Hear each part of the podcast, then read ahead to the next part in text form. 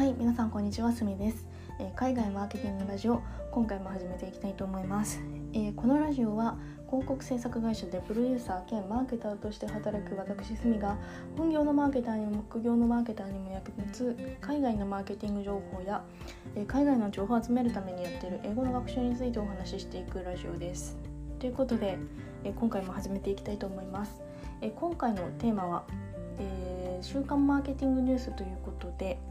先週1週間7月19日から7月25日の間で私が気になったマーケティングのトピックについて振り返っていこうと思います。え今回も3つのトピックにまとめてそれらについて深掘りしてお話ししていこうと思います。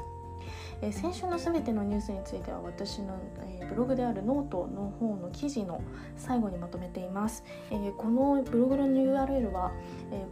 このラジオの、概要欄にも貼っておくので気になる方は是非、えー、合わせて読んでみてください。ということで早速ですが今回の3つのトピックについて先にお話ししておこうと思います。えー、1つ目は音声 SNS のアップデート2つ目は SNS のショッピング機能、えそして3つ目はフリーランスで働く人が増えているのでは？ということで3つのこのトピックについてお話ししていこうと思います。えー、まず1つ目のトピックは音声 SNS のアップデートということで、えー、先週1週間は、えー、音声 SNS の興味深いアップデートが3つありました、1つ目がクラブハウスの招待制を廃止されたこと、え2つ目は Facebook からオーディオルームで過去の配信を聞けるようになったこと。そして最後3つ目は Twitter からスペースにボイスチェンジャー機能が追加されるということ。ということでまずはクラブハウスです、えクラブハウスはこれまで招待制という形をとっていたんですけれどもこの招待制というのはこう既存のユーザーからの招待制が招待がない限りこのアプリに参加するっていうことができないっていう制度になっているんですがこの招待制がいよいよ配信になりました。そして全てのユーザーに対して正式にローンチすることになりました。まあ、このクラブハウスの招待制の廃止っていうのは今年の夏頃にやるよって言われていて多くのアプリがこう本番化特に Twitter のスペースとかかなり改善と実装が早くてもうすでに4月くらいに本番化として全体公開されてるんですけどもこうやって他のライバルアプリがどんどん出ていってスピード感を早く更新していく中でクラブハウスまだなの？みたいな風に言われてたくらいなのでやっとやっと招待制廃止だなっていうような感じです。続いて Facebook です、え Facebook のオーディオルームでは、え過去の配信を聞けるようになりました。えー、っとライブ配信の何て言うんだ見逃し配信的な感じで過去に配信された、えー、ライブをまた改めて聴けるような感じになっています。と元祖の音声 SNS といえば先ほど話したクラブハウスだと思うんですけどクラブハウスに関しては今のところ完全にライブのみになっています。ライブ配信のみで聞き逃した放送を再び聞くことっていうのはできない仕様になっていてでこの聞き逃しを聞けるようになるってことにもこのライブ配信だけでその場限りで聞けるっていうことにもそれぞれユーザー側にメリットがあると思うのでこの機能えーと、聞き逃し配信ができるっていうこの機能がどうユーザーに捉えられるかっていうのは今後気になるところかなっていうふうに思っています。そして3つ目は Twitter です。Twitter は、えー、スペースにボイスチェンジャー機能を追加しました。えー、っと Twitter スペースの開発チームの人が、えー、Twitter でツイートしていることがあってそれがあのボイスチェンジャー機能を実証しましたよっていう投稿だったんですがなんかこれに動画とかもついていて具体的にこう私たちが喋った声にエコーをかけたりテレビとかでよく聞くそのすごい甲高い声にしてみたりすごいドスの効いた低い声にしてみたりっていうような感じで、えー、私たちの声を変更することができるような仕様になってるみたいです。えっと、今回のこのアップデート音声 SNS のアップデートで特に一番注目すべきはクラブハウスが招待制を廃止したことなんじゃないかなっていうふうに思っています。えっと、これでなんかいよいよあのライバル音声 SNS のその競争がどんどん進んでいくかなっていうふうに思っているので今後は気になるところですで。音声市場は今後もっと伸びていくと言われているので引き続きこの音声 SNS のこの市場も注目していこうかなっていうふうに思っています。ということで音声 SNS のアップデートについてでした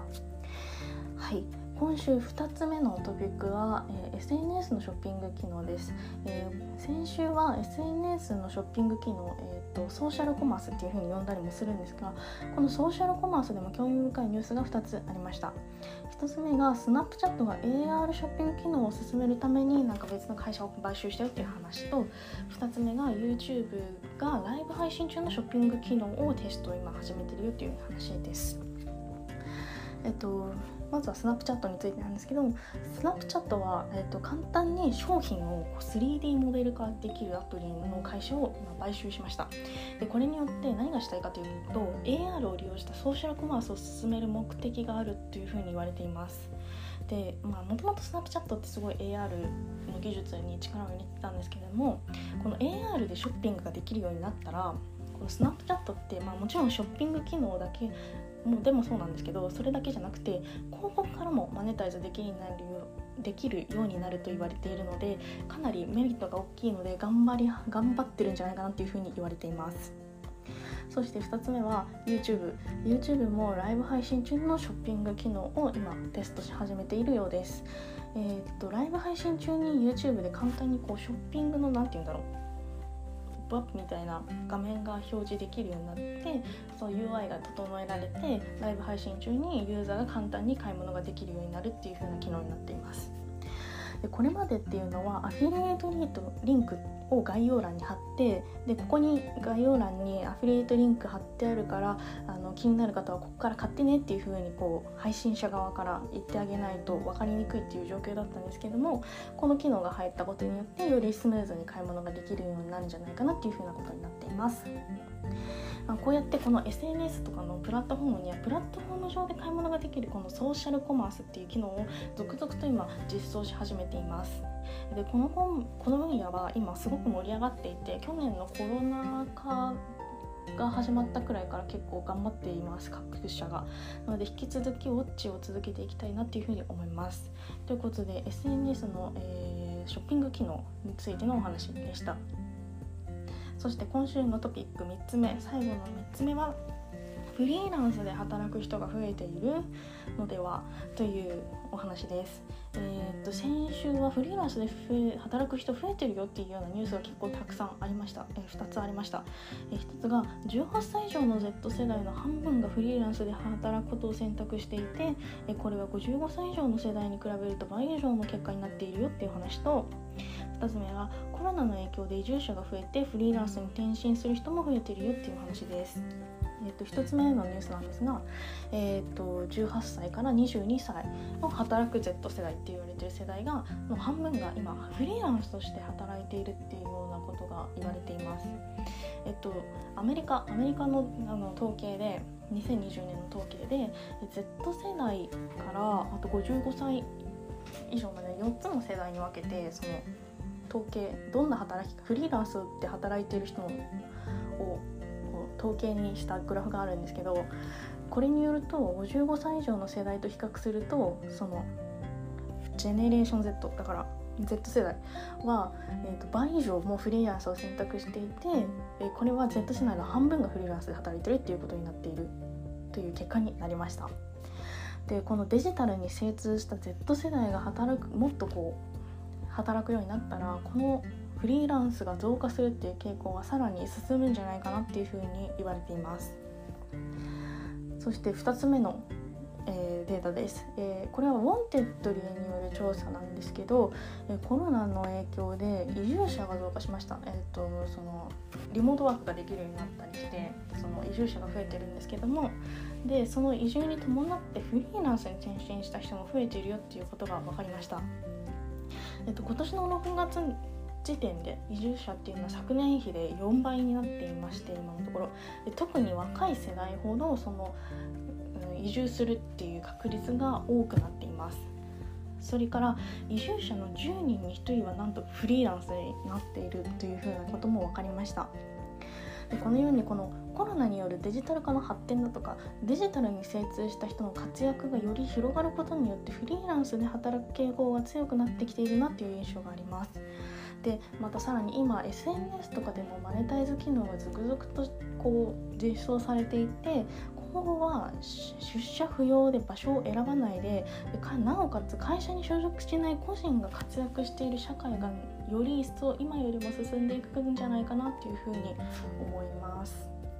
ということで、え今回は、え週刊マーケティングニュースということで先週1週間が気になるマーケティングトピックについてお話をしてきました、えいかがだったでしょうか、今回もここまで聞いていただきましてありがとうございました。えこのラジオを気に入ってくれた方は是非フォローといいねしていただけると嬉しいです。そして私すみは毎日 Twitter やブログで最新のマーケティング情報や私の英語の学習についても発信しています、えこちらもぜひフォローお願いいたします。ということでまた次回お会いいたしましょう。以上すみでした。ではまた。